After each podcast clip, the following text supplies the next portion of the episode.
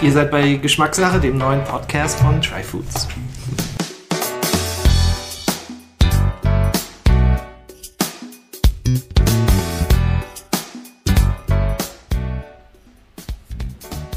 Willkommen zur 23. Ausgabe von Geschmackssache, dem Podcast von Tryfoods. Für diese Folge habe ich mir ein ganz großes Thema vorgenommen, nämlich Wein.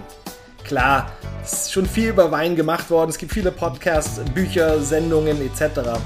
Aber trotzdem denke ich, es ist noch Platz für einen Tryfoods Podcast. Also ich möchte euch auf Tryfoods Art und Weise dieses Genussmittel näher bringen. Ich möchte euch mit meinem Gast Hendrik Thoma erklären, wie Geschmack im Wein entsteht, wie man Qualität erkennen kann und was die besondere Faszination von Wein eigentlich ausmacht.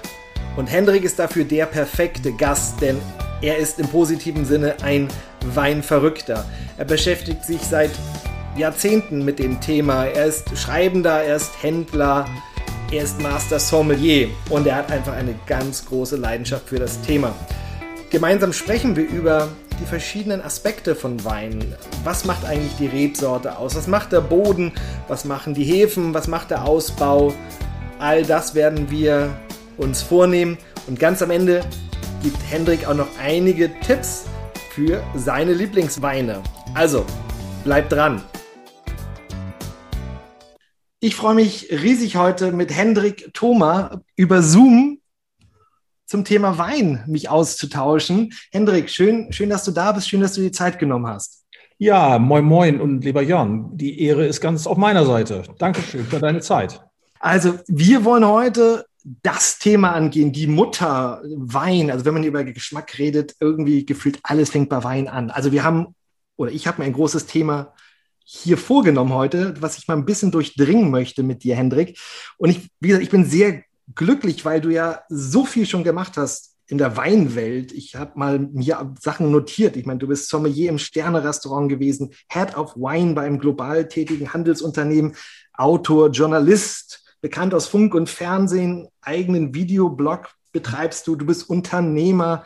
Also sehr viele Sachen, aber die beiden Sachen, die ich am lustigsten, ja, das lustigste, aber über die ich gestolpert bin, sind die beiden Titel. Also einmal, was ist Master Sommelier, nicht nur Sommelier, sondern Master Sommelier. Und das zweite, was ist denn ein Obervalinaut? Oha, da hast du aber schon ganz schön viel recherchiert, mein Lieber. ähm, Fangen wir mal an mit dem Master Sommelier. Das, das hört sich immer doch so ein bisschen, also das, das Wort Master ist eben einfach, ich sage mal, vielleicht auch in diesen Zeiten ähm, mit einem schwierigen, ähm, ja, auf einer schwierigen Tonspur, aber äh, Master ist ja nichts anderes als ein Meister, also ein Meister Sommelier. Und äh, das ist eine Prüfung. Und diese Prüfung kann man in den USA, aber eigentlich, da kommt sie her, in London, also sprich in England machen. Also sie ist dreiteilig, es gibt eine Menge Vorprüfungen und es gibt seit 1969 circa 270 Personen, die diese Prüfung bestanden haben. Sie ist dreiteilig. Äh, sie umfasst zum einen die Verkostung, Blindverkostung, wo man genau Wein identifizieren muss dann einen theoretischen Teil und ganz wichtig auch, äh, weil Wein eben auch was sehr Lebendiges ist, einen praktischen Teil, in dem man einfach zeigen muss, dass man mit der Flasche gut umgehen kann. Und äh, das ist eine Prüfung, die ich 1999 bestanden habe und das war für mich natürlich ein echtes Happening. Ist das die, darf ich ganz kurz fragen, ist das die, die Prüfung, die man aus der Dokumentation SOM kennt, aus diesem Film? Absolut, finde ich auch ein sehr, also vor allem den ersten Teil finde ich noch sehr empfehlenswert. Danach, ähm, zumindest aus meiner Perspektive, driftet das so ein bisschen ab und wird mir ein bisschen zu verherrlichend. Aber im ersten Teil, finde ich, zeigt das sehr, sehr charmant, dass man doch einen Großteil seines Privatlebens mal für eine Zeit verlagern muss und viel probieren muss. Ja, das fand ich tatsächlich irre. Also hm. diejenigen, die das interessiert, was dahinter steckt, was man alles wissen muss, wie man sich da vorbereiten muss. Also die Dokumentation SOM, erster Teil. Kleine Empfehlung. Ja, super. Ja. Okay, ganz Oberwaldinaut, genau. Was steckt denn dahinter? Ja, äh, Oberwalinaut ist, ähm, ich sag mal so, ich, äh, du hattest es ja schon in meiner Vita so ein bisschen angekündigt. Ich war sehr lange, ich war fast 20 Jahre Sommelier, habe als Koch gestartet, habe in verschiedenen Ländern gearbeitet. Ähm, ähm für mich stand irgendwann so mal mit 40 der ja, die, nicht die Sinnkrise, aber so ein bisschen die Frage, wie es geht's weiter, weil ähm, das Thema Gastronomie äh, ab einem gewissen Alter ist man einfach für diesen Job ist es wirklich schwer. Leider muss man sagen. Es ist in anderen Ländern zumindest gefühlt bei mir kommt das noch bisschen anders rüber. Gibt es auch teilweise wirklich noch äh, Leute, die ihre Familien von so einem Job ernähren können. Ähm, und das Thema Handel hatte mich schon immer interessiert und ich habe es verbunden mit dem Thema Internethandel äh, und vor allen Dingen auch dann eben in der, in der Pipeline oder im erweiterten Kreis dann eben Thema äh, Social Media bin ich durch ähm, Recherchen dann eben in den USA äh, schon vor ungefähr fast 15 Jahren ge gekommen durch einen Typen, der heißt Gary Vaynerchuk. Ähm, und der hatte eine, eine, eine, kleine Videoshow, die hatte er wiederum mit dem Weingeschäft seines Vaters verknüpft. Und wenn man heute mal über Gary Vaynerchuk im Internet stolpert, dann wird man feststellen, der Mann ist mittlerweile ein absoluter Star, ähm, weil er es verstanden hat, Kommunikation äh, in der Neuzeit mit einem so altmodischen Produkt damals wie Wein oder analogen Produkt wie Wein sehr, sehr gut zu verknüpfen. Und ich habe das Gefühl, mit 10- bis 15-jähriger Verspätung holen wir jetzt langsam auf hier in diesem Land. Mhm. Genau, du hast dann ja ne, die Firma Wein am Limit gegründet und, und da hast du auch, wie ich finde, ja eine, einen sehr sehenswerten Videoblog oder eine Videoblog-Reihe, ja 500 Folgen ähm, mhm. aufgenommen. Ich habe jetzt aber gehört, 500 Folgen, das Ende ist erreicht, mhm. aber es kommt was Neues. Ja, also man muss ja sagen, in 500 Folgen hat man natürlich auch dann das meiste auch ausprobiert und auch viel gemacht. Und ich finde, es war an der Zeit auch mal, äh, sich nochmal neu zu positionieren und das Thema auch nochmal zu überdenken und auch ein bisschen über die User, die wir heute haben, heute eben im Internet finden, die ganz andere Bedürfnisse haben. Also wir haben ja teilweise, manche unserer Folgen haben ja über eine Stunde gedauert. Das ist natürlich echt für die Hardcore-Fraktion. Und wir dröseln das jetzt ein bisschen auf, versuchen das zeitgemäßer zu machen. Und ähm, ich, für mich zählt nach wie vor, Content is King. Äh, das ist für mich das wichtigste Argument einer, einer glaubwürdigen Verkaufsstrategie, wenn man das überhaupt Strategie bei uns nennen kann. Es ist eigentlich, es kommt aus dem Herzen und äh, es kommt aus Überzeugung und Leidenschaft. Hm, das merkt man ja auch in deinen Videos. Und ich meine, das Thema Wein, das ist ja deine, dein, auf jeden Fall dein berufliches Leben, dem Wein gewidmet. Warum, warum hast du dich dafür entschieden? Du hast es ja gerade schon angesprochen, du warst ja zuerst Koch. Also warum ist, ist Wein das Thema geworden, das jetzt für dich im, im Zentrum steht? Was fasziniert dich daran? Ja, böse Zungen sagen, ich habe schon immer sehr, sehr gerne getrunken. Nein, die Wahrheit ist, äh, am Thema Wein fasziniert mich vor allen Dingen. Also ich finde, Geschmack ist äh, einfach ein unglaublich interessantes Thema, wo man ein unglaubliches Spektrum für sich auch sich erarbeiten kann. Ähm, fast ein bisschen wie wenn man eine Sprache lernt oder auch wenn man Sport äh, betreibt und stellt fest, man wird besser. Und Wein hat ja viel mit Tradition, mit Kultur, mit Herkunft zu tun. Und ich glaube, weil du hast ja auch am Anfang gesagt, so die Mutter aller des Geschmacks sozusagen ist der Wein. Es gibt ja kein Produkt auf der Welt, was so vielfältig ist. Äh, zumindest, ich sag mal, in unserer christlich geprägten Welt. Ähm, sicherlich gibt es da Gewürze etc. auch, wo man äh, eintauchen kann. Aber beim Wein ist es eben etwas, was ja viel mit ähm, Authentizität zu tun hat, mit Herstellungsweisen und eben auch äh, immer wieder was Neues zu entdecken. Also man kann, was dieses Thema angeht, nie oder man kommt nie zum Ende. Man kann jeden Tag was trinken, stellt immer wieder fest, wow, nochmal was Neues gelernt. Und das finde ich total schön, äh, weil viele Menschen heutzutage denken, sie können schon alles. Und ich bin eigentlich jemand, der gerne sagt, nee, ich freue mich immer auf was Neues und äh, finde eigentlich schön, inspiriert zu werden. Hm. Meine ganz basic Frage. Ich habe mir neulich mal Gedanken gemacht, als ich einen Citre getrunken habe, ähm, Apfelwein. Ähm, danach gedacht, es gibt ja Wein, es ist ja ein, ein Fruchtwein, ähm, oder es gibt, kann man aus ganz verschiedenen Fruchtsorten machen. Mhm. Aber der, der Wein, der Fruchtwein aus der Traube, der hat sich ja auf jeden Fall durchgesetzt. Also es gibt ja klar, es gibt bestimmte lokale Traditionen mit anderen Früchten vielleicht, aber es ist ja nicht so nicht zu vergleichen wie mit dem Traubenwein. Ähm, kannst du sagen, warum der sich so durchgesetzt hat? Warum nicht andere Fruchtweine? Warum nicht Apfelwein? Hm. Naja, ich denke, weil Wein eben auch, ah, das hat, glaube ich, auch ah, fast wahrscheinlich sogar einen religiösen Hintergrund. Ne? Der, das Thema Wein ist ja schon in der Bibel äh, eins der eins der zentralen. Ähm, mit dem Wein hat man ja auch eine gewisse Reinheit äh, verbunden. Vor allen Dingen auch äh, Wein war ja im Altertum das, das Getränk neben Bier, wo man keinen Typhus von bekam oder andere Krankheiten. Also Wein hatte sozusagen antiseptische Wirkung. Äh, Wasser konnte man ja nicht trinken. Ich glaube, mhm. das ist das eine. Und natürlich die Verbreitung, ähm, das gesamte Mittelmeer. Ähm, selbst hier bei uns im Norden wächst Wein. Also ähm, du gehst nach Georgien, du gehst Richtung Osten, wo der Wein ja eigentlich herkommt. Du äh, kannst dann nach Südafrika heutzutage gehen, du kannst nach Australien, Neuseeland, Argentinien, Chile, selbst in Afrika, in vielen Ländern, in fast allen Staaten der USA wird Wein angebaut, ich glaube außer Alaska. Und somit, glaube ich, äh, ist das Thema einfach überall präsent, während Apfelbäume und Kirschbäume, äh, was eigentlich schade ist, gerade bei Apfel äh, denke ich das, vielleicht nicht ganz so viele Sorten haben oder es einfach nur auf ganz bestimmte Regionen beschränkt ist und deswegen vielleicht nicht ganz so bekannt geworden ist. Hm, ja, ja. Du hast ja bestimmt schon so einige Flaschen Wein in deinem Leben getrunken. Hast du irgendwie eine Ahnung, wie viele verschiedene, vielleicht nicht gar nicht Flaschen, aber Weinsorten du schon ungefähr in deinem Leben probiert hast? Ganz ehrlich möchte ich das fast eigentlich nicht wissen, weil dann kann ich heute Nacht nicht ruhig schlafen. Es gab Zeiten, in denen ich sehr, sehr viel verkostet habe, speziell in der Vorbereitung zum Master Sommelier, wo es ja darauf, die darauf abzielt, dass man sich möglichst international mit allen Weinen der Welt befasst, von gut bis schlecht oder von berühmt bis weniger berühmt. Ähm, ich gehe mal davon aus, guck mal, ich bin ja auch schon ein paar Jahre im Geschäft oder im Job. Und wenn man mal sagt, 30 Jahre äh, bin ich dabei, es ist sogar ein bisschen mehr. Und davon habe ich, boah, das sind bestimmt mehrere hunderttausend, so, keine Ahnung, ganz ja, in 30 ja. Jahren kommt ja doch was zusammen. Äh, sagen wir es mal so, in den besten Jahren habe ich so zwischen 3.000 bis 5.000 Weine im Jahr mhm. probiert. Äh, das ist jetzt mittlerweile viel, viel weniger.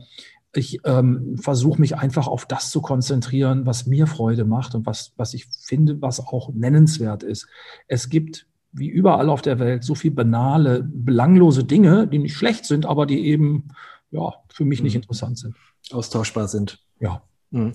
Aber also ich, ich habe das Problem ganz ehrlich. Ich meine, ich genieße ja, es ist ja auch mein Job, Geschmack. Ich habe aber schon bei, bei ein paar Dutzend Weinen schon die Herausforderung, mir das zu merken. Und ich habe zum Beispiel neulich äh, einer der Videoblogs äh, mir angeschaut, ähm, in dem du Stuart Pickett und, äh, interviewt hast und ihr habt euch über Riesling unterhalten und du konntest auf, das sah auf jeden Fall so aus, auf dem Stegreif, dann sagen, ja, aus dem Weingut, habe ich den und den Wein schon probiert und ich habe den und den und der schmeckte so und so.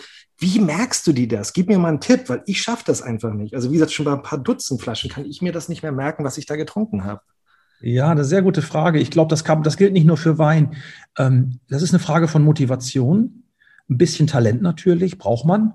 Aber vor allen Dingen ist es eine Frage von Motivation, dass man sich Dinge merken will. Äh, und ähm, ich ähm, achte zum Beispiel wahrscheinlich auf Dinge, so wahrscheinlich wie jeder Experte das in seinem Bereich auch tut, wo die anderen Menschen nicht so drauf schauen. Und ich finde gerade beim Geschmack und beim Essen und Trinken ähm, versuche ich mir Gedanken zu machen. Also jetzt nicht verkopft oder so, aber ich ähm, beurteile einen Wein schon, wie viel Säure hat er, mhm. wie riecht er, welche Aromen sind dahinter, wie ist das im Verhältnis mit, ob da Zucker drin, also wie hoch ist der Restzucker, so ganz, ganz viele kleine äh, Details.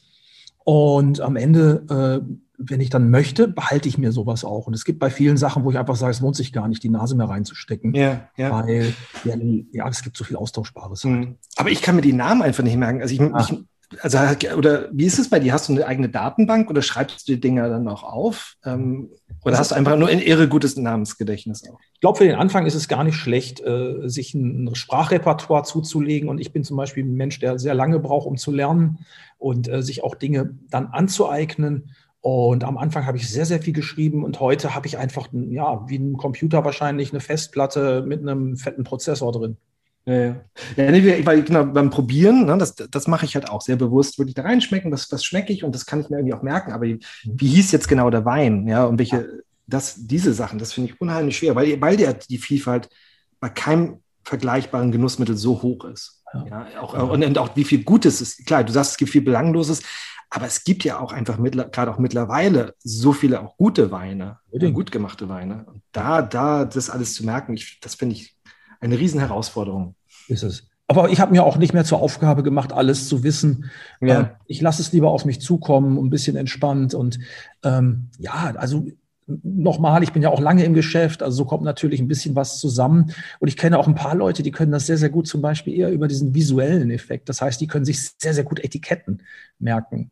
Ähm, und das ist, glaube ich, auch eine Kombination bei mir aus beiden. Also ich schaue mir auch gerne Etiketten an und ah, das Etikett, ah, okay, der Jahrgang, hm, okay. Mhm. Da kommt was zusammen. Und du hast schon gesagt, ich meine, du hast irre viel probiert. Ähm, du bewertest ja auch Weine, du bist ja auch Judge. Ähm, und wenn du jetzt beruflich trinkst versus privat, also gerade auch wenn du irgendwas bewerten musst, trinkst du da Wein unterschiedlich? Ja, also Judging habe ich wirklich früher viel gemacht. Ähm, ich versuche das heute auch zu vermeiden. Ich finde, bei dem Judging habe ich persönlich, äh, das ist überhaupt nicht meine Aufgabe, das würde ich wirklich den sogenannten Judges oder den Journalisten, die das dann professionell machen. Du hast ja gerade Stuart Piggott genannt oder Stefan Reinhardt, der für Parker schreibt oder Neil Martin aus Südafrika und Luis Guterres aus Spanien. Da gibt es ja eine ganze Menge Leute. Ähm, ich ähm, finde das Judging manchmal ganz schön schwer weil du musst dich eigentlich auch in der körperlichen Verfassung dazu immer wieder ja, sozusagen aufs Neue stellen, wenn du dann 40, 50 Weine verkostest an einem Tag oder in ein, zwei Stunden und vielleicht sogar 100 Weine am Tag verkostest. Ich finde, man wird dem Thema Wein nicht mehr gerecht. Und ähm, deswegen habe ich mich auch, was das Judging an, angeht, also ich persönlich werde dem nicht gerecht, weil es nicht meine Aufgabe ist. Ich ähm, probiere heute lieber weniger und ich trinke die Flasche gerne aus um nachher festzustellen, die möchte ich nochmal oder eben nicht.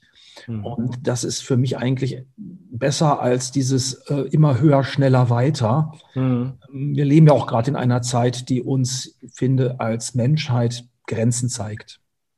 Ja, ich, ich, bin auch, ich bin mich selber auch nicht der große Fan. Gerade bei Wein ist es ja inflationär, dass dann irgendwelche mhm. Medaillen und irgendwelche Siegel auf die Flasche kommen, die irgendwelche Trophies gewonnen haben, wo immer ja damit dann suggeriert wird, das ist ein guter Wein oder der schmeckt gut, der hat so und so viele Punkte bekommen, aber dass die Leute viel weniger bei sich sind, ne? Also, dass sie ja. gar nicht selber sagen, ich, ich trinke ihn bewusst, sondern sagen, ach ja, das ja, der hat ja die und die Punkte, muss ja gut sein.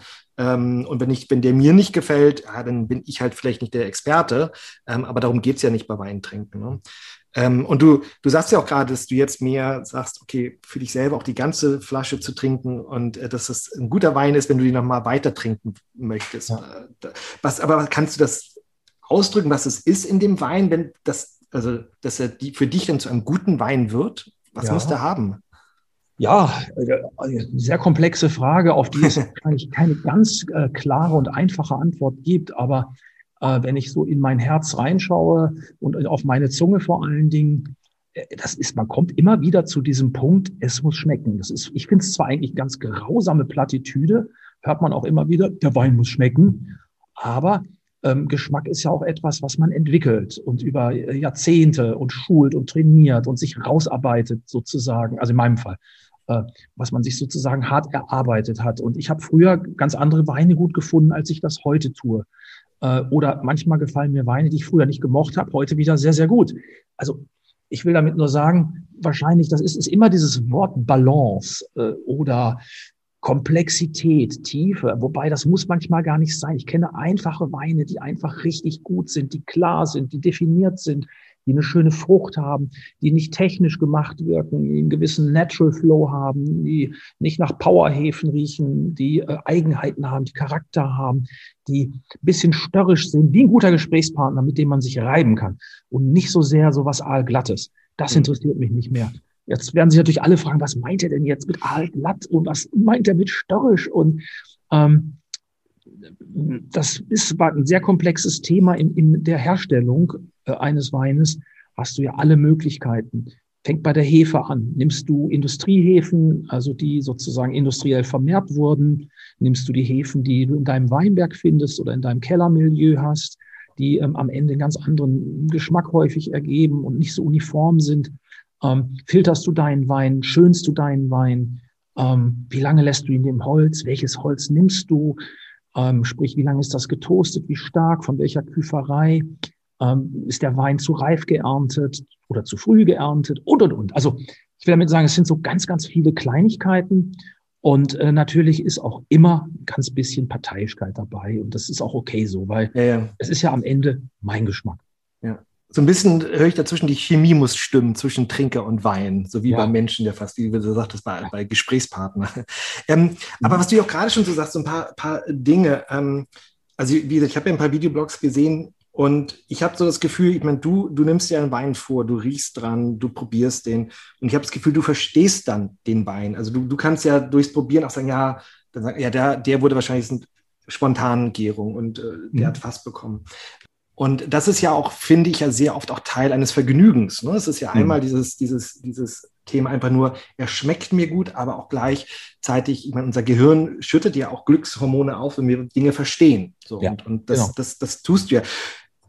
Aber das ist ja, wie du schon sagst, ist irre komplex. Aber sind, was sind so für dich Tipps, wo vielleicht eher ein Anfänger anfangen kann beim Probieren? Was sind so Dinge, die ersten Dinge, die du äh, empfehlen würdest, auf die man achten soll, um sie so ein bisschen da reinzukommen ins Verstehen auch von Wein? Ja, da gibt es ja ganz verschiedene Ansätze. Äh, ich denke immer gern so zurück an diese altväterlichen Ratschläge, die man früher bekam. Ah, Sie wollen Sommelier werden, ah, da müssen Sie ein Haus vertrunken haben und hm, hm, hm. weißt du, also so, dass man sich hochdienen muss.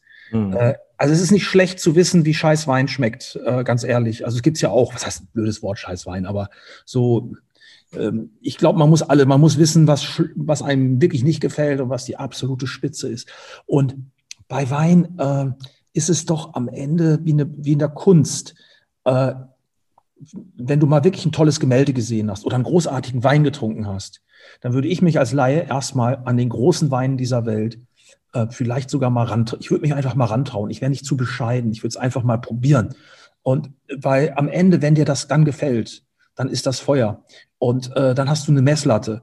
Und äh, du darfst nicht vergessen, es gibt oh, im unteren Bereich trotzdem viele, viele schöne, gute Weine. Aber äh, ich finde, so die Faszination der Weine kommt bei mir ganz klar über großartige Weine, wo ich echt den Atem angehalten habe und mich gefragt habe, schon als junger Mann, so wo ich die ersten Sachen meistens von sehr großzügigen Sponsoren und auch als Sommelier ist man ja am Ende auch auf seine Gäste angewiesen, die einen dann sozusagen mittrinken lassen oder mitverkosten lassen. Und dann einfach zu sagen, wow, das ist toll, das möchte, und dann, und dann versucht man das irgendwie zu verstehen. Äh, aber man sollte da nicht arrogant werden. Äh, the limit ist zwar the sky, aber nach unten hin, es gibt so viele schöne Erlebnisse. Und einfach heißt nicht schlecht. Einfach ist manchmal einfach nur einfacher. Ja, aber ist es nicht manchmal so, wenn man gleich so diese, diese, diese Flagships oder diese riesen Karossen von Wein trinkt, dass wenn man noch nicht so an Wein gewöhnt ist, dass es auch zu komplex sein kann? Oder, oder hast du vielleicht da ein paar Tipps? Einfach sagen, das sind vielleicht so mal Weine, die dann eben auch für jemanden, der noch nicht so viel getrunken hat, gleich diese Großartigkeit zeigen und, und einen gleich mitnehmen und die Begeisterung äh, anstacheln. Ja. Also ähm, ich würde wirklich nicht anfangen jetzt mit einfachem Luganer, Grauburgunder, wobei das mögen die meisten ja. Ne? Und das, das kommt ja sowieso. Und die kriegt man an jeder Straßenecke angeboten. Also deswegen mein dringender Rat ist mal, probiert mal einen weißen Burgunder. Man muss ja nicht gleich einen Montrachet trinken, aber mal einen Puligny Montrachet, äh, Meursault oder mal einen großen Riesling, mal ein erstes Gewächs oder großes Gewächs, wie es ja jetzt heißt. Oder äh, vielleicht mal aus Kalifornien einen tollen Cabernet. Äh, man muss ja nicht gleich immer mehrere hundert Euro investieren. Es ist auch so, und da ist die große Gefahr, kenne ich, habe ich häufig gehört. Äh, da gab es Leute, die hatten durch wie auch immer auf einmal viel Geld in der Hose, weil sie viel verdient haben oder an der Börse spekuliert oder weiß der Kuckuck. Und dann haben sie sich mal ein Petrus gegönnt, obwohl sie vorher die ganze Zeit eben nur irgendwelche Discounterweine getrunken haben. Und dann haben die gesagt, naja, der hat jetzt 3000 gekostet, aber der schmeckt nach nichts und ich konnte dem nichts abschmecken. Das stimmt auch wiederum. Das gibt es natürlich, dass äh, man dann unglaublich hohe Erwartungen hat an so einen Wein. Wobei ich behaupte, bei diesen Leuten war das Geld meistens das Problem, weil sie wussten, dass das teuer war. Und für mich ist an erster Stelle bei einem Wein nicht der Preis, sondern für mich steht wirklich, wer hat ihn gemacht, wo kommt er her? Und wenn er dann teuer ist, okay. Und dann ist die Frage, will oder kann ich es bezahlen? Aber dann kann man das so stehen lassen. Aber es gibt Leute, die ganz bewusst Weine gekauft haben, um dann später zu sagen, ja, brauchst du nicht trinken. Und ich finde immer ganz schlimm, wir downgraden immer alles, nur weil wir es persönlich nicht verstehen, ist, muss es dann gleich schlecht sein. Ähm, da ist ein bisschen Respekt und ein bisschen Fingerspitzengefühl manchmal gar nicht schlecht. Mhm. Ja, ich glaube tatsächlich, viele Leute haben ja auch die, so ein bisschen diese, diese Berührungsängste, gerade bei teuren Weinen, wenn man selber das Gefühl hat, ich weiß ja noch gar nicht so viel darüber. Ähm, gerade natürlich dann, wenn man auch noch in, in, äh, in Begleitung ist äh, des Experten, sage ich mal, auf der anderen Seite. Ja. Ähm, ich meine, selbst ich, ich beschäftige mich mit Geschmack jetzt auch seit über acht Jahren und ich war ja schon zwei, dreimal bei der, bei der VDP, wo die die großen Gewächse vorgestellt haben bei den Verkostungen. Und ich fühle mich unsicher. Ja, ich fühle mich tatsächlich ja. da, wenn ich diese großen Dinge probiere ähm, und der, der Winzer steht mir gegenüber, habe ich oft das Gefühl, ah, ich bin hier nicht richtig. Ich bin nicht, weil ich nicht der Sommelier bin, ja, ähm, mhm. und äh, ich das jetzt nicht so gut alles aufdröseln kann, ähm, wie vielleicht eben der, der Sommelier oder der Experte. Mhm. Wie, ja, wie, wie, wie, hilfst du oder was würdest du sagen, wie kann man so ein bisschen über diesen, diese Unsicherheit, diesen eigenen Schatten kommen? Selbstbewusst bleiben, finde ich. Also du gehst da ja hin äh, weil du dich dafür interessierst. Also ist das eigentlich schon, äh, man muss ja auch, oder man sollte nicht vergessen, am Ende will der Winzer was von dir. Äh, mit anderen Worten, äh, produziert er was und entweder findest du es gut oder nicht. Ähm, deine Beweggründe, warum du was gut findest, sind ja sehr persönlich und sind deine ganz eigenen. Da muss man sich auch nicht erklären. Ich habe auch ein bisschen manchmal das Gefühl, sobald man äh, das Thema Wein in Deutschland anfängt, in, ich sag mal, Novizenkreisen, dann meist, kommen die meisten und sagen, ja, ich habe davon ja eh keine Ahnung, ich trinke mhm. das gern. Weißt du, das ist ungefähr so, als wenn ich irgendwo hingehe und sage, ja, ich habe davon kein, eh keine Ahnung, aber ich mache das gern. Also sprich, äh, das ist, ich finde es überhaupt nicht schlimm, äh, irgendwie was nicht zu wissen. Oder äh, ich finde es toll, wenn man damit respektvoll umgeht. Ich finde es super, dass du sagst, ah, eigentlich fühle ich mich hier nicht wohl, aber ich finde das Produkt total interessant. Aber wir kommen immer wieder zu diesem, glaube ich, zu diesem Thema, man muss sich begeistern können. Und dann ist, finde, oder dann finde ich, ist, man muss es nicht rechtfertigen äh, von niemandem. Also ich finde, das ist eine Kultur, die wir haben, dass wir immer denken, dass wir unser Licht unter den Scheffel stellen müssen, finde ich falsch. Trotzdem glaube ich, ist ganz wichtig, dass man den Respekt vor demjenigen, der es produziert hat und auch vor seinem Produkt nicht verliert, auch wenn man es nicht mag. Ja, und dann gibt es ja auch dieses, also ich weiß nicht, ob das stimmt, aber das Gefühl habe ich auch, es gibt es gibt wirkliches Wissen, was wichtig ist, und es gibt also ein bisschen so Angeberwissen. Dieses, also ja. dieses so, okay, man schmeißt ein paar Wörter mal hin, mhm. man, man, redet mal über Terroir oder irgendwie Barrique und. Das ist natürlich auch, dann, man taucht natürlich sehr schnell in so eine Fachwelt ein und meint das auch alles bedienen zu müssen. Ich würde bei der Faszination bleiben und sagen, hey, das gefällt mir und das gefällt mir weniger. Und je mehr man verkostet, ähnlich wie beim Sport, je mehr man seine Muskeln trainiert, umso mehr Definition kriegt man da rein. Und es ist die Frage, will man das mit Anabolika machen? Siehe irgendwelche äh, angelesenes Angeberwissen da reinbringen oder sage ich verzichte auf die Steroide und äh, trinke weiterhin viel und äh, produziere mir einen straffen Oberarm sozusagen, also sinngemäß. Weiß nicht, ob, der, ob das Bild als Metapher reicht, aber. Nee, das, das passt, ja, das macht Sinn. Ja, ich mhm. finde immer, also diese, diese ganzen Angeber, das ist ja auch schnell zu durchschauen. Das ist, selbst für einen Laien, glaube ich, ist das schnell zu durchschauen es gibt eine, vielleicht eine Sache. Äh, wer sagt einem denn, dass man alles wissen muss? Und selbst Winzer wissen ja nicht alles. Und dann gibt es wieder einen, der weiß mehr. Und ähm, ich würde es einfach für mich so nehmen wie einfach zulassen, den Spaß daran nicht ähm, ja, verlieren oder unter den Tisch kehren und äh, sich unabhängig machen. Äh, ganz wichtig.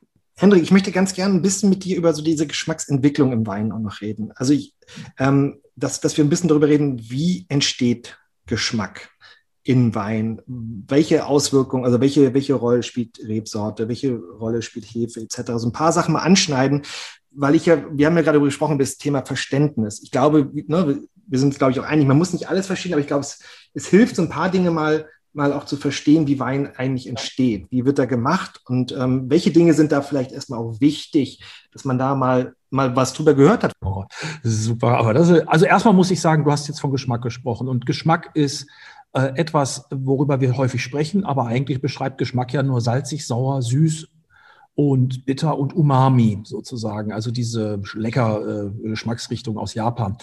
Das wäre jetzt der reine Geschmack. Viel interessanter ist ja das Aroma. Das da hast du völlig recht. Also für mich ist es genau das, die, die, das gesamte Geschmacksempfinden, würde ich vielleicht eher sagen. Weil im Deutschen gibt es ja auch nicht das, den Begriff Flavor, also ne, aber die, die multisinnliche Geschmacks, ja.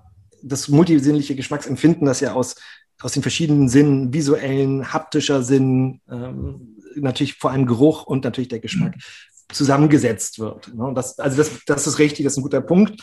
Ähm, ich meine, dass das, das Komplexe, die ja. komplexe ja, Geschmacks. Komplex wird es dann wirklich beim Aroma. Du hast in einem Wein bis zu 50 Aromen, du hast ungefähr 500 Aromen, die dir zur Verfügung stellen, stehen. Der äh, Weinexperte unterscheidet zwischen dem, der primären Aromatik, die äh, meistens viel mit der Traube zu tun hat. Also wir sprechen dann von den Aromen von Früchten oder auch von floralen Noten, Blüten, also sprich von äh, jungen Weinen meistens auch, die diese primäre Fruchtaromatik haben, die sehr, sehr stark mit der Traube zu tun hat.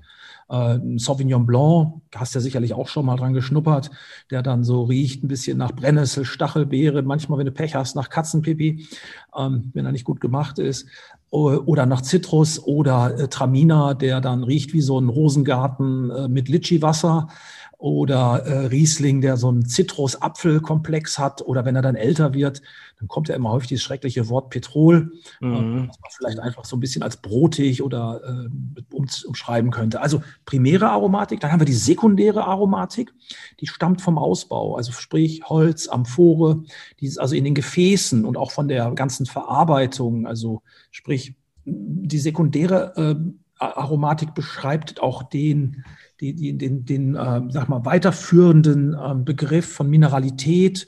Das heißt also, umschreibt auch ein bisschen seine Herkunft. Also alles, was sozusagen nicht mit der Traube zu tun hat, sondern aus dem Boden, eventuell dem Klima und vor allen Dingen aus den verschiedenen Herstellungsprozessen herrührt. Ob das Holz ist, ob das Beton ist, ob das Stahltank ist und, und, und, und, und.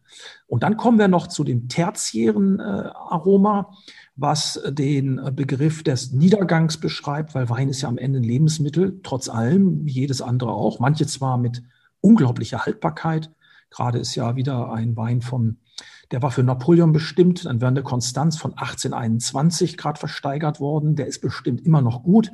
Ähm, das heißt, äh, du findest in der tertiären Aromatik also das, was dann die Luft und den Sauerstoff mit dem Wein macht. Sie lässt ihn langsam, aber sicher oxidieren. Mhm. Irgendwann hast du dann brauner Apfel und nach braunem Apfel kommt dann die Walnuss und die, erst kommt die Haselnuss, dann die Walnuss oder du, es kommen dann so äh, wirklich unangenehme Kräuternoten rein oder so dumpfe Kräuternoten, so Richtung Soja oder Richtung, ähm, ja, wobei Soja auch nicht vielleicht tertiär ist.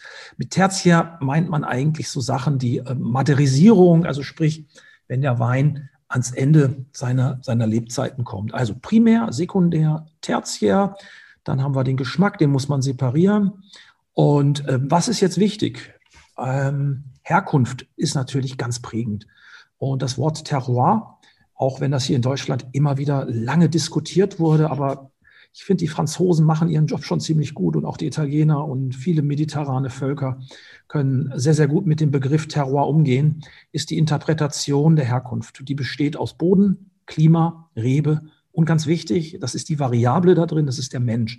Und der Mensch ist in der Lage, das Terroir herauszuarbeiten. Das heißt, dass der Wein wirklich nach seinem Boden schmeckt, dass er seine Reben eben pflegt und ähm, das kommt dann darauf an, wie dicht hat er sie gepflanzt, wie erzieht er sie, ähm, wie viel erntet er von ihnen und, und, und. Also ganz, ganz entscheidender Punkt ebenso diese, diese Beziehung Mensch und äh, Pflanze. Ich behaupte ja mal, Pflanzen sind ja auch Lebewesen wie wir Menschen und ähm, wenn man sie gut behandelt, kommt auch was Schönes dabei raus. Und äh, Klima natürlich, was ja Mikroklima, was wir ja überall haben. Du musst ja nur mal in deiner, in deiner Wohnung schauen oder in deinem Haus. Du hast Ecken, die sind kühler, du hast Ecken, die sind wärmer. Äh, und das ist auf engstem Raum. Und das hat viel mit der Topografie zu tun. Wie ist der Boden? Wie reflektiert er das Licht? Und, und, und. Das sind so ganz, ganz viele Kleinigkeiten. Und dann natürlich ähm, Klima, äh, Rebe, dann äh, die, äh, der Mensch natürlich, der ja in seiner Ambition gemessen wird, wie stark er dieses Terroir eben herauskitzeln will. Wenn wir über Rebsorten einmal sprechen, gibt es aus deiner Sicht bessere und schlechtere Rebsorten? Also ich, ich habe so das Gefühl, früher war es ja so, es es, es herrschten bestimmte Rebsorten vor und das waren vielleicht auch gerade aus Frankreich getrieben, das waren so die Klassiker, die machen die großen Weine. Und dann gibt es eher so, ja, so Rebsorten, wo gesagt wurde, hm, die sind aber nicht so dolle für Wein. Ähm, und das scheint sich so ein bisschen aufzudröseln jetzt oder dass, dass mhm. Winzer auch eben mit anderen Rebsorten gute Weine machen, die, die früher nicht so bekannt war für gute Weine. Aber würdest du trotzdem sagen, es gibt da bei den Rebsorten qualitative Unterschiede? Also, dass man sagen kann, die Rebsorten, aus denen kann man einfach bessere Weine machen? Also ähm, das, das äh, ist sicherlich der Fall. Es gibt einfach Sorten, die äh, einfach, ja, ich sag mal, über mehr DNA verfügen oder von mir aus über äh, eine, eine interessantere Genetik für eben das Weinmachen. Ganz, ganz wichtig nur fürs Weinmachen, weil manchmal, meine Trauben sind ja auch am Ende Esstrauben und es gibt Esstrauben, die wiederum wunderbar Spaß machen zum Essen, aber man kann keinen guten Wein aus ihnen machen oder nur mittelmäßige Weine. Beim Wein ist ja das meiste des Geschmacks oder der, der Aromatik ist ja in der Traubenschale.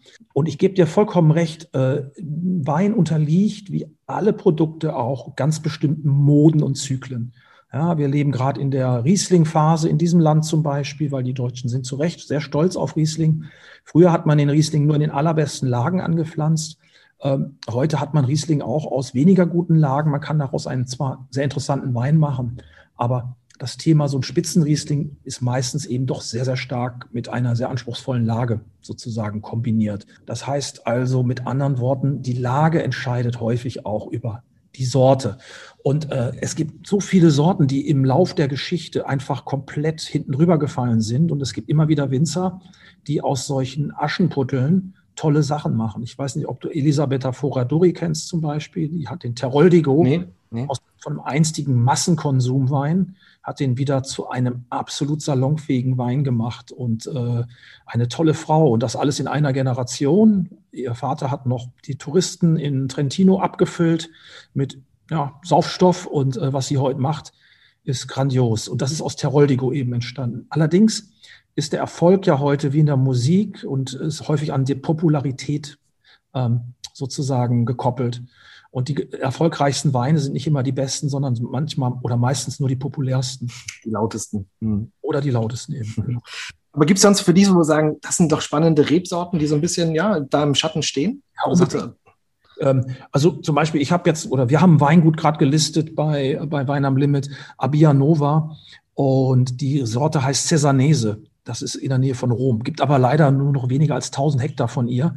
Und die beiden Brüder äh, oder Cousins, die das machen, die Projettis, die äh, sozusagen schauen wirklich im Orkus der Geschichte wieder und versuchen äh, mit äh, ja, ich sag mal, einer Selektion und mit ähm, einem ambitionierten ähm, äh, Viticultural, äh, ja, wie sagt man, ähm, ähm, Projekt, Weingartenprojekt sozusagen, diese Sorte wieder ähm, bekannter zu machen. Und dann kann man da wirklich tolle Weine probieren. Oder äh, ist das eine weiße oder eine rote? Das ist eine rote Cessanese. Mhm.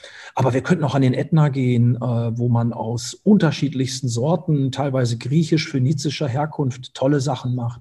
Äh, Xinamavro aus Griechenland, Riga Nacional aus, ähm, aus Portugal äh, oder dann eben die Baga, also gerade Portugal oder aber auch Italien. Italien hat die meisten autochthonen Sorten der Welt.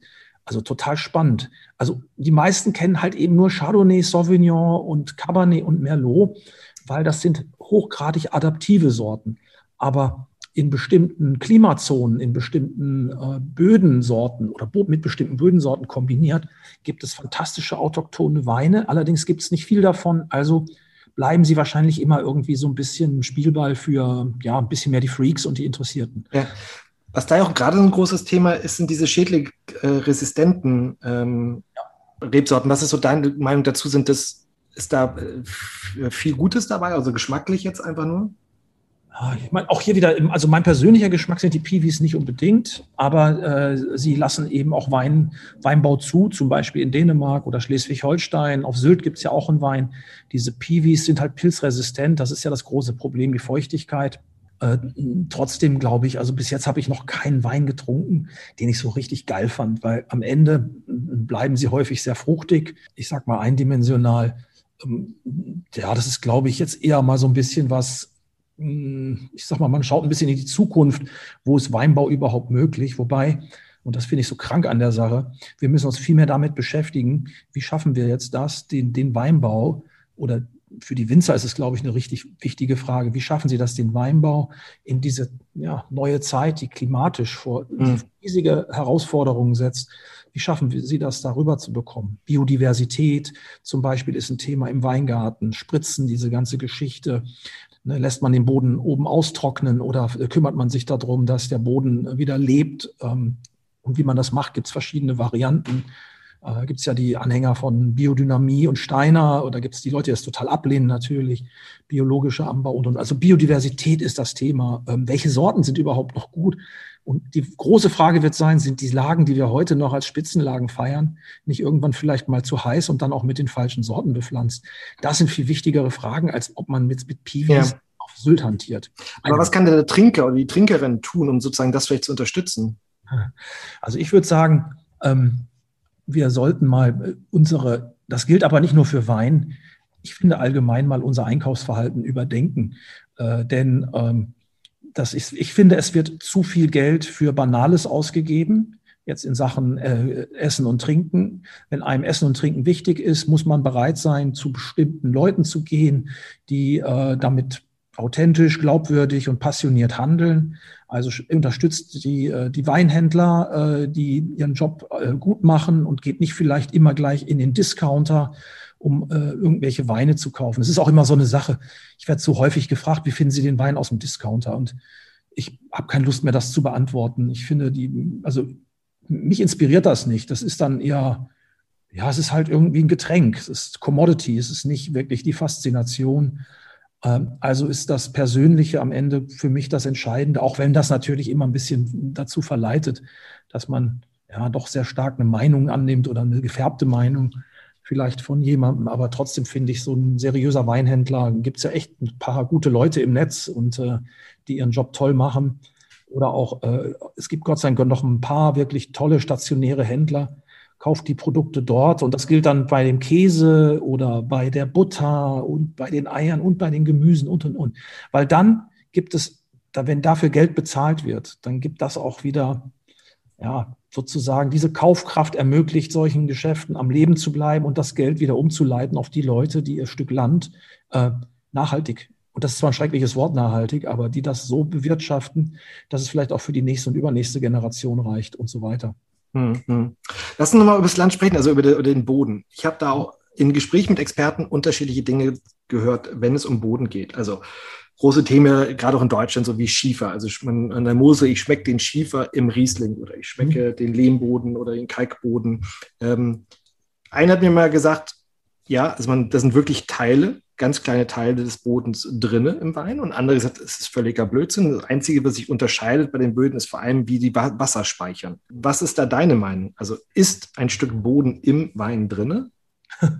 Ja, das stellt, wenn man das Wort mineralisch hört, ne, das darauf geht. Ja, oder immer dieser, dieser Schiefer, ne, dieses ja. wirklich, wo man das Gefühl hat, ne, man, man wirklich, man, man leckt an so einem nassen Stein. Ja. Also ich finde, man kann Mineralität spüren in einem Wein.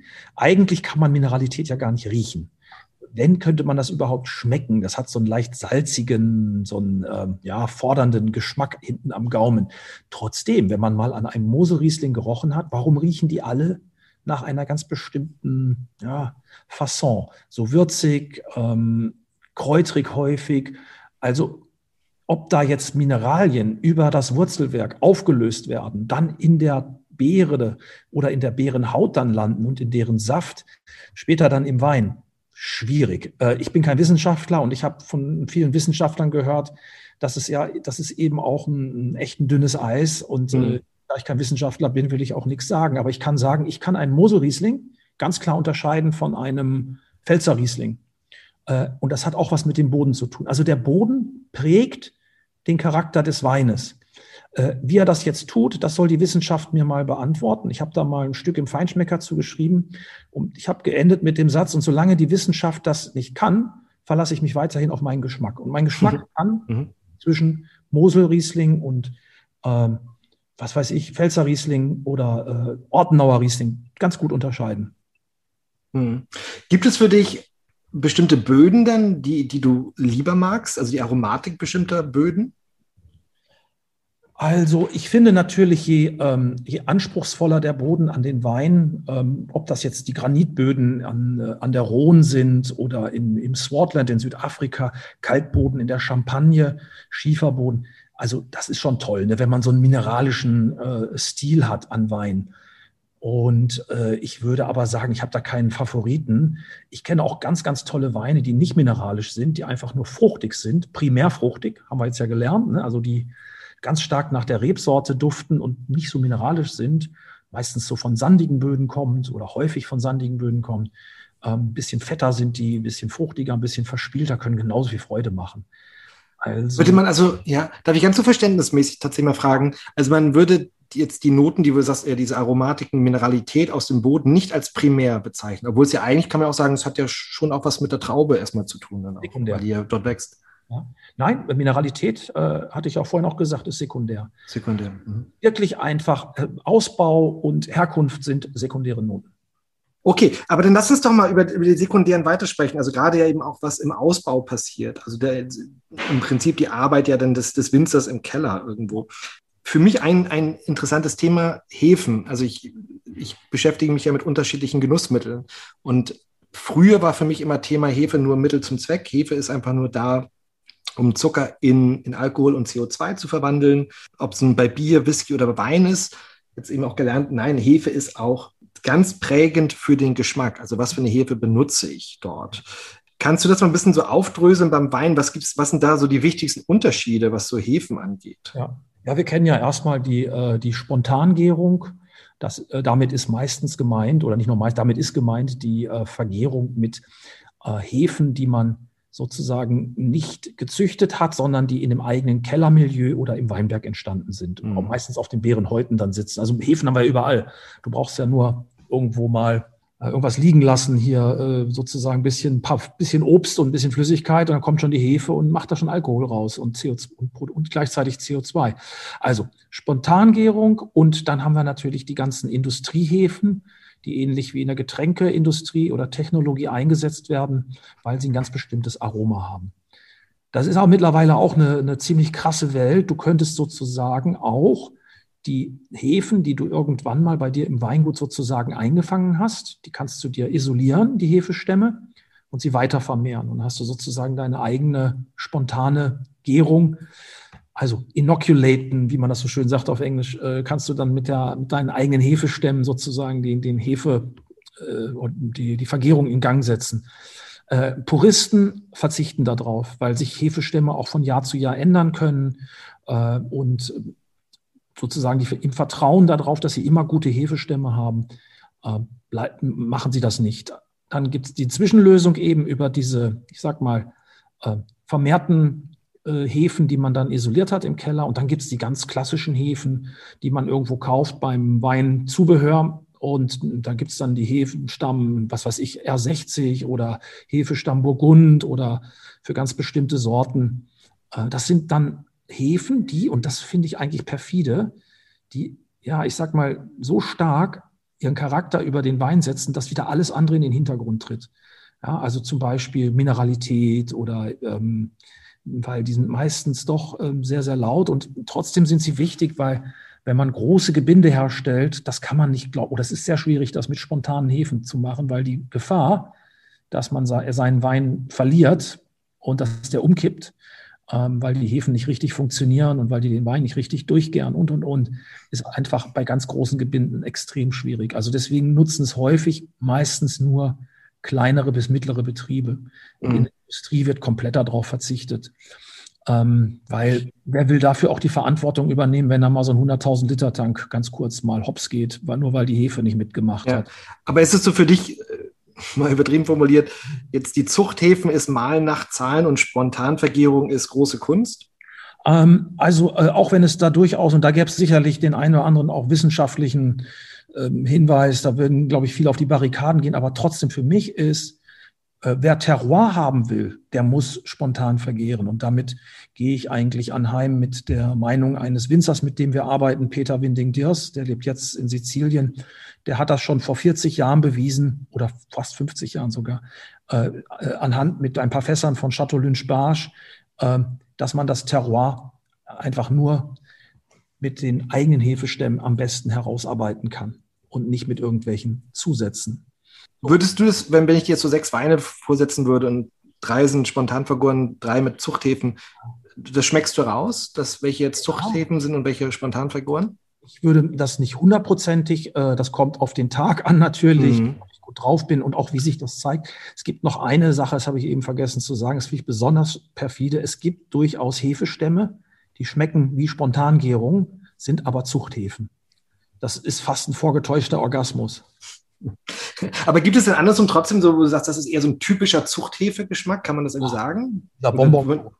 Das ist ja, die ganze Weintechnologie hat sich ja erst in den letzten 40, 50 Jahren so richtig entwickelt. Ne? Davor war es mhm. ja noch ähm, ja, eher noch ganz, ganz viel Handwerk und auch vielleicht auch manchmal vieles davon auch, naja, Hand, Handwerk und Tradition ist nicht unbedingt immer das Allerbeste.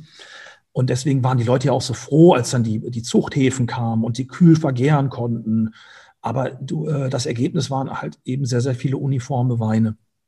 Und äh, du hast diesen Eisbonbon-Ton häufig in den, äh, in den Weinen. und du hast auch meistens sehr, sehr wenig ähm, Spiel. Spontangärung ist meistens äh, etwas, was doch ein viel breiteres Aromenspektrum produziert. Es gibt auch noch Hefen, zum Beispiel in der Champagne, die sind komplett geschmacksneutral. Und trotzdem kenne ich viele seriöse Champagnerwinzer mittlerweile, die weggehen von diesen neutral vergärenden Zuchthäfen und die sich wieder berufen auf ihre eigenen Hefen. Und das sind auch einige der interessantesten. Diese Winzer-Champagner finde ich manchmal viel interessanter als das, was die großen Häuser machen, die Jahrzehnte oder ja, doch jahrzehntelang nur auf Standard gearbeitet haben. Zwar am sehr hohen, gefallen mir diese kleinen Winzer-Champagner besser, weil sie ein bisschen mehr Ecken und Kanten haben und vielleicht ein bisschen mehr nach der Fasson des Produzenten eben sind. Und da kommen hervorragende Sachen bei raus. Mhm. Was ist denn so neben, also bei der Vergärung des, des Weines, was sind so sonst noch wichtige Dinge für dich? Es gibt ja ganz unterschiedliche Werkzeuge oder bestimmte Techniken, wie, wie, wie da gearbeitet werden, offene Maischevergärung etc. oder doch äh, weitere mhm. Vergärungen, die da sind. Ähm, gibt es so ein paar Sachen, wo du sagst, das ist, das ist erstmal äh, vielleicht neben diesem Thema Zuchthäfen, Spontanvergärung, wo du sagst, das ist, das ist, finde ich, besonders wichtig oder dass man da mal drüber gehört hat? Hm, also gibt es ganz, ganz viele Punkte. Vielleicht fangen wir mal an mit einem, den finde ich immer wichtig. Wir haben die Mode der letzten 20, 30 Jahre war so, dass die Weine immer reifer und fetter und schwerer wurden äh, mit kräftigen Alkoholwerten, was man natürlich auch super verkaufen kann, ne? weil die Weine natürlich, Alkohol ist ja Geschmacksträger und macht sie auch ein bisschen süßer irgendwie oder zumindest gefühlt auf der Zunge ja süßer. Und ähm, ich mag persönlich heute Weine, die früher gelesen sind oder zum richtigen Zeitpunkt, äh, physiologisch reif, äh, wie man so schön sagt. Äh, gelesen wurden und äh, wo nicht so sehr jetzt der, der, das, der Zucker im, in, der, in der Beere äh, das Wichtigste war, sondern die Mischung aus den Phenolen, also sprich den Bitter- und Gerbstoffen und der Säure. Und was, was heißt das ergo wieder für den Geschmack? Leichter, frischer, saftiger, einfach mehr Flow. Für mich muss ein Wein nicht schmecken wie ein Ben Hur Breitbandfilm oder immer super imposant sein. Für mich muss ein Wein ähm, ja, das Wort Schluckreflex ist vielleicht ganz gut. Also, wo man einfach Lust hat, noch ein zweites Glas zu trinken, was animiert und wo der Wein sich auch ständig weiter verändert. Und ähm, äh, deswegen ist der Lesezeitpunkt, äh, ich rede nicht davon, dass die Weine grün oder unreif gelesen werden, aber eben früher gelesen, äh, einfach weil die Weine wieder ein bisschen mehr oldschool werden, ein bisschen kerniger, ein bisschen frischer, saftiger. Mhm. Dann ähm, Ausbau. Also ich finde, die Weine wurden in den letzten Jahrzehnten häufig viel zu lange im Holz ausgebaut, wurden dadurch viel zu schwer, wurden sozusagen durch vom Holz mehr oder weniger komplett aufgesaugt und Holz hat ja auch Gerbstoffe und Tannine, die es löst. Mit anderen Worten kann Holz eine sehr, sehr dominante Rolle in so einem Wein äh, spielen. Das schmeckt dann so ein bisschen nach Espresso, Bitterschokolade. Ähm, das ist zwar imposant und ist auch ein gelerntes Aroma, aber ich finde, Holz ist dazu da, dass der Wein Luft bekommt während seines Ausbaus und dem Wein, der darunter sozusagen schlummert, die Möglichkeit lässt, sich zu zeigen. Und ihm, er soll ihm nur helfen und er soll es nicht dominieren. Und das ist ja mit, mit Holz ja ein gutes, ein interessantes Thema, weil es gibt, also früher habe ich meistens eigentlich nur gehört von Thema Holz oder Thema Metall. Ähm, mhm. und gerade das gefühlt auch in den letzten Jahren ist das ganze Thema Beton und, und Amphoren ähm, ja, groß, groß, scheinbar groß im Kommen auch. Ja. Ähm, wie, wie würdest du vor, was ist für dich, also welcher Ausbau ist für welchen Wein für dich richtig? Also Holz, Metall, Beton, Amphore? Das kann man schwer verallgemeinern. Da muss jeder mhm. sich das richtige äh, Mittel finden. Aber meine Beobachtung sagt mir, man kann ja auch mit allen dreien arbeiten. Oder bei einer ganz bestimmten Stilistik äh, kann man auch wieder nur auf, auf eine Sorte oder auf eine Richtung äh, gehen. Ne? Also sprich, in Bordeaux äh, sind die Weine so wie sie sind, werden halt im Barrix ausgebaut und auch schon äh, seit mehreren hundert Jahren und das auch in der richtigen, wie ich finde, Kultur. Zu den Weinen passt das. Ähm, aber ich spreche immer mehr mit Winzern, die äh, fangen jetzt an, vielleicht auch ein bisschen Experiment dabei, aber auch, weil man ja wieder ein bisschen in der Geschichte gräbt. Also warum nicht mal mit Amphore? Äh, die dann neutral ist, aber trotzdem eben Sauerstoff durch ihre Poren sozusagen durchlässt. Das ist, kann ja durchaus interessant sein, wenn man das wiederum mit einem Wein kombiniert, der dann im Holz ausgebaut ist, damit der Wein nicht so wahnsinnig holzig schmeckt. Ähm, warum soll man nicht mit äh, Beton äh, arbeiten, was ein sehr, sehr gutes Material ist, weil es sich sehr langsam erwärmt, ist allerdings schwierig in der Pflege. Deswegen wurde es auch abgeschafft. Jetzt gehen die Winzer wieder drauf. Ich glaube, immer so ein bisschen ist das eine, eine, Frage, äh, wie der eigene Wein ist, wo man, in, in welchem Klima man ist, welche Sorte man hat. Und dass der Ausbau sollte den Wein, also diese sekundäre Aromatik, sollte den Wein nicht übertünchen. Sie sollte ähm, dem Wein vor allen Dingen dieses Herkunftsmerkmal auch lassen. Und äh, Holz ist Mittel zum Zweck. Es lässt den Sauerstoff zu, macht die Weine häufig äh, stabiler. Und äh, ja, das mhm. ist, das, wie ich finde, dass das, das Entscheidende ist, äh, dass man die nötige Balance findet. Und wenn man einen Wein nur nach Holz schmeckt, wer will denn einfach nur einen Wein, der nach Eichenwald schmeckt? Also ich nicht. Was ist denn mit ähm, dem Thema diese Trinkreife. Das ist ja auch so ein bisschen vielleicht dieses Tertiäre, von dem du sprachst. Also gerade wenn ich jetzt einen besseren Wein oder ich habe mal einen Wein gekauft, woher weiß ich, ob ich die jetzt die Flasche jetzt öffnen soll ähm, oder vielleicht doch lieber noch zehn Jahre im Keller liegen lassen soll?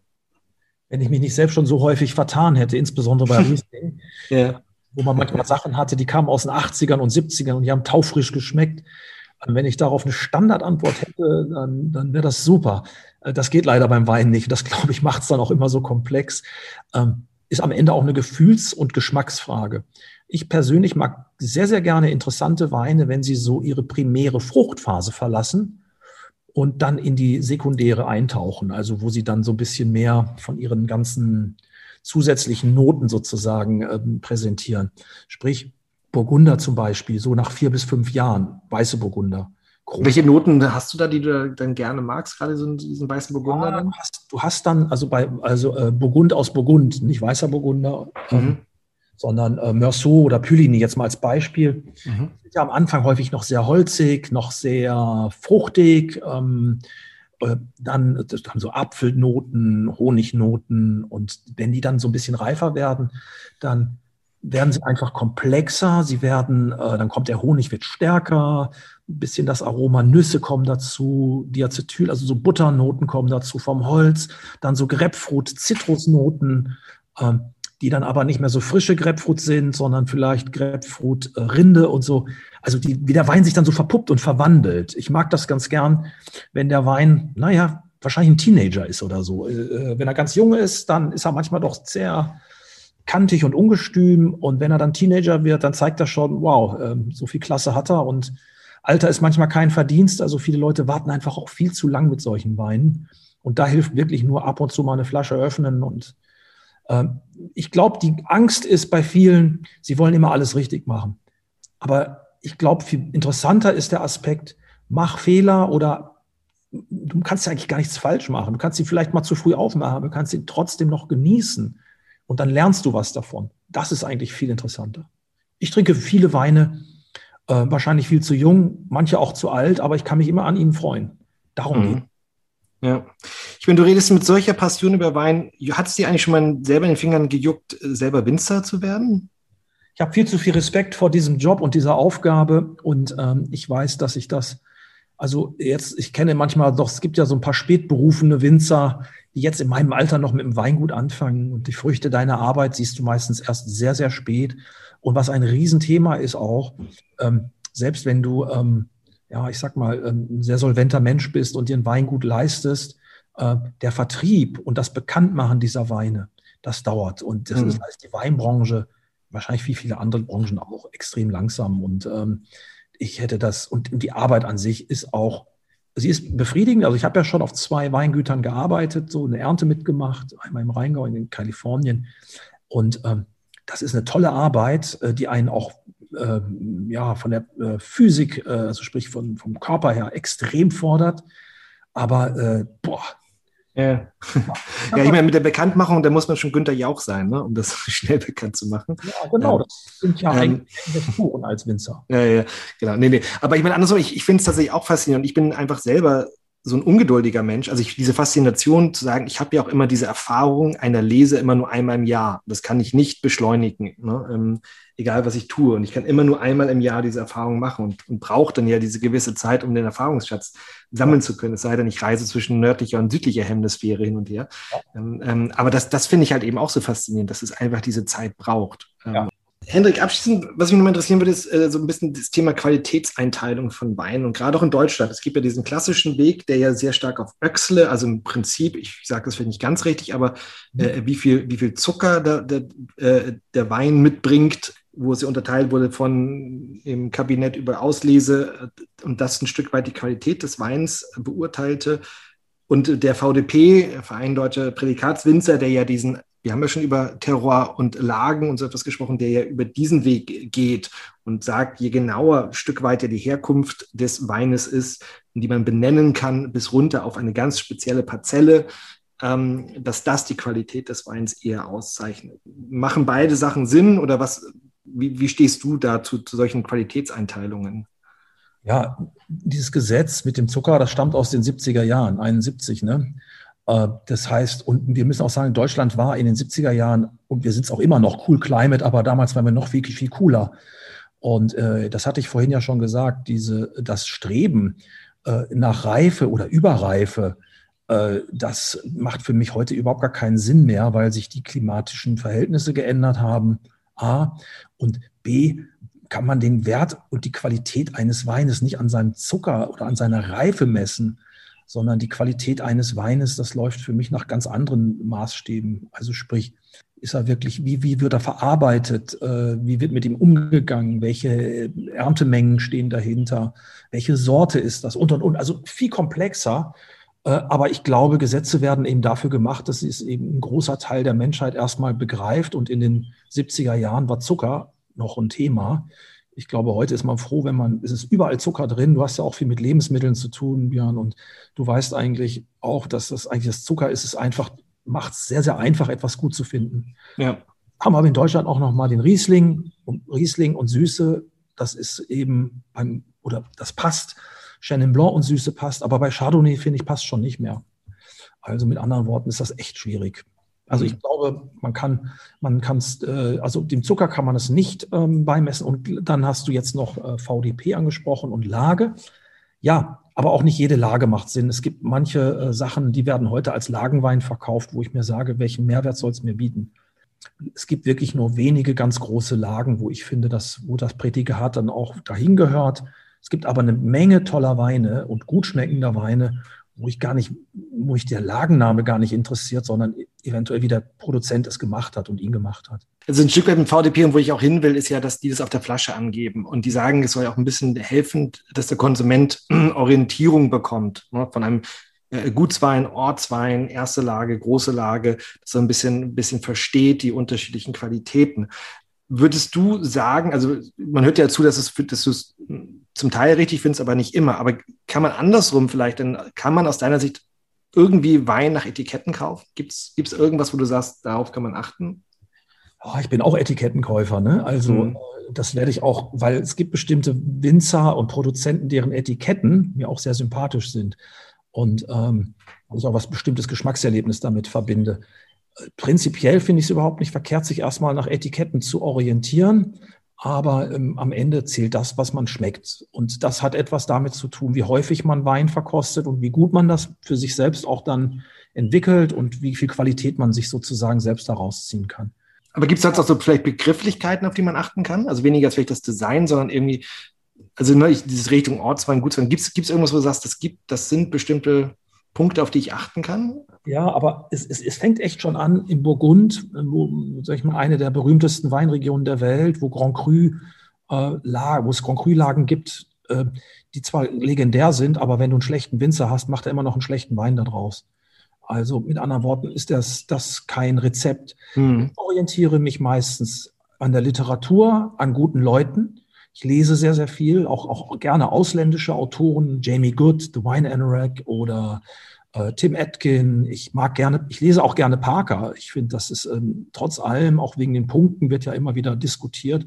Ich finde, erstmal ist es eine, eine, interessante Publikation, wenn man bereit ist, auch die Texte zu lesen, die, die sich diese Journalisten da ähm, ausgedacht, nicht ausgedacht haben, aus den Fingern gesaugt haben von mir aus oder äh, zu Papier gebracht haben. Das, und ich glaube, aus einer Vielzahl dieser Informationen, da mache ich mir meine Meinung. Und manchmal äh, finde ich gar nichts äh, in der Literatur. Zum Beispiel, wir arbeiten mit Gut Oggau aus äh, Österreich, ein Demeter-Produzent. wollte vor 15 Jahren keiner haben, beziehungsweise die Weine waren, das ist das stimmt nicht so, aber äh, es war echt schwer. Das war ein völlig neuer Stil, eine ganz andere Art.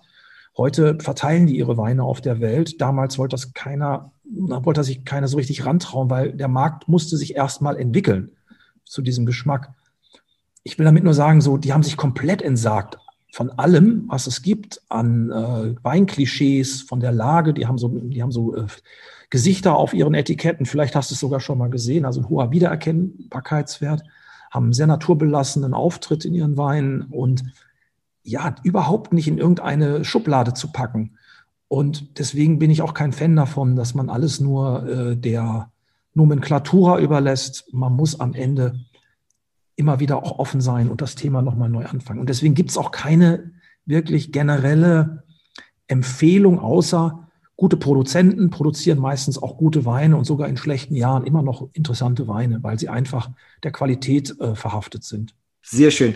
Du abschließend ganz kurz, ich möchte nochmal deine Geheimtipps hören. Und ich schreibe mich dann auch heute mal mit. Ähm, Geheimtipps für so ein paar Weine. Was ist mal, was wäre für dich ein Geheimtipp für so einen leicht zugänglichen Weißwein, den man mal wunderbar jetzt gerade im Sommer abends auf der Terrasse trinken kann? Mhm. Ähm, ich würde das mal ein bisschen allgemeiner halten. Ja man mir nicht auch Parteiischkeit vorwirft. Ähm, aber ich liebe den Alvarinho oder in Spanien respektive Alvarinho. Ähm, eine Sorte, die mittlerweile auch auf der Welt immer mehr Anerkennung findet. Das ist eine Sorte, die im atlantischen Klima, äh, Galicien und äh, Nordspanien und Nordportugal eben wächst und die saftige, frische Weine macht. Und natürlich in, in Deutschland äh, haben wir äh, fantastische Sachen. Ich persönlich bin großer Fan von Nahewein, vor allen Dingen von Nahe Riesling. Ist ein sehr kleines Anbaugebiet mit vielen, vielen unterschiedlichen Böden. Ich glaube, das ist sogar der von der Bodenformation her mit das reichste äh, Gebiet. Das ist auch etwas kühler insgesamt. Äh, da gibt es hervorragende Sachen, tolle Rieslinge. Und äh, ich mag auch sehr, sehr gern ähm, Chenin Blanc aus Südafrika, weil das ist eine Sorte, die lange überhaupt nicht auf dem Radarschirm war von vielen Verbrauchern und meistens auch schlecht gemacht. Und es gibt eine neue junge Generation, die sich bewusst ist, dass diese Sorte am Kap eigentlich die beste ist, weil sie ist am besten angepasst an das Klima und sie haben die größte Tradition dafür.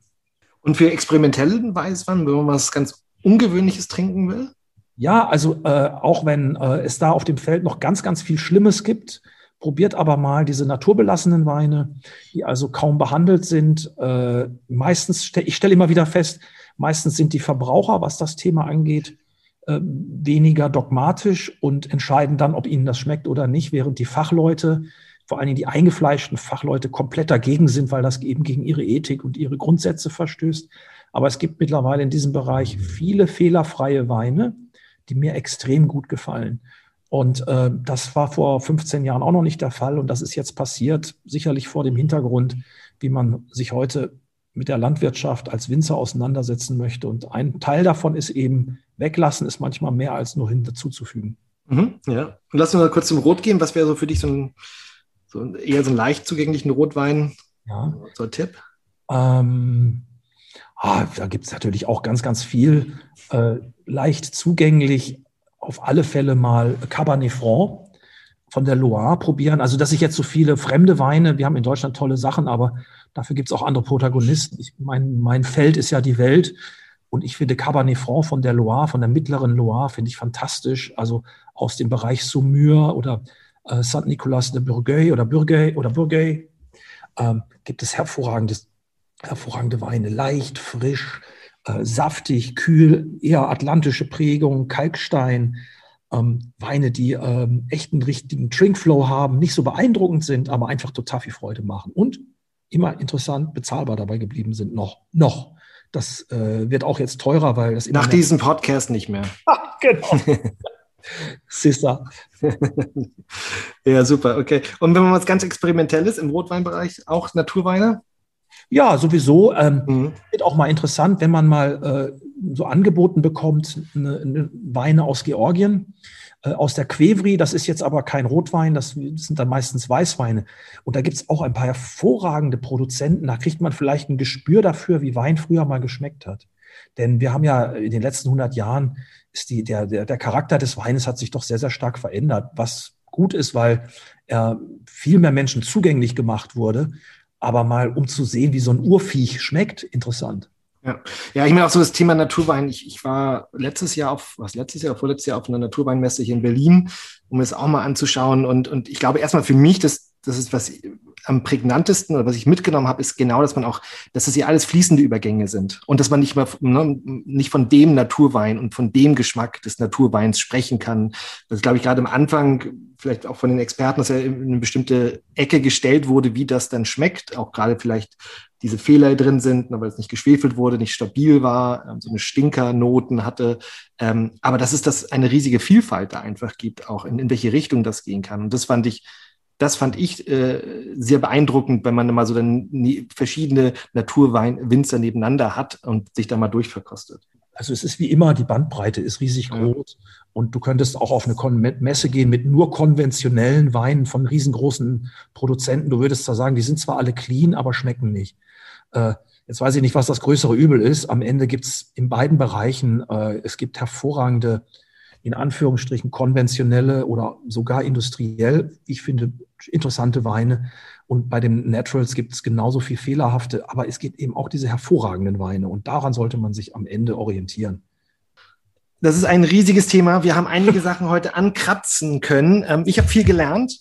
Ja. Ähm, das hat für mich äh, einfach nochmal einen tieferen Einblick in bestimmte Dinge gegeben ähm, und einfach auch deine Meinung zu bestimmten Themen zu hören. Also dir vielen, vielen Dank dafür, für deine Zeit und dein Wissen.